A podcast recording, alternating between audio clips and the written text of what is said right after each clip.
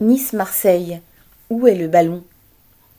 La bagarre entre supporters, joueurs et services de sécurité lors du match de football entre Nice et Marseille a suscité les habituelles vagues d'hypocrisie. De la ministre aux commentateurs autorisés, des édiles locaux aux sélectionneurs de café du commerce, tous ont déploré cette, ouvrez les guillemets, affront au foot, ferme les guillemets, comme le titrait en toute simplicité le quotidien Le Parisien et la ministre des Sports de garantir que des mesures seraient prises.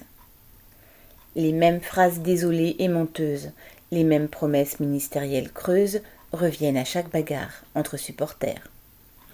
Et puis tout continue, car les clubs, les sponsors, les chaînes de télévision, les publicitaires, les organisateurs de paris sportifs, désormais légalisés, et tous les marchands du temple du dieu football veulent du spectacle. C'est ce que leur offrent les clubs de supporters, les tribunes les plus enragées étant les plus spectaculaires. Les dirigeants de clubs sont en rapport étroit avec eux. Les joueurs ne manquent pas de les saluer après chaque but. Des places leur sont réservées dans les stades comme dans les bus. La désapprobation ne durera pas longtemps et en tout cas pas jusqu'à la prochaine journée de championnat. PG.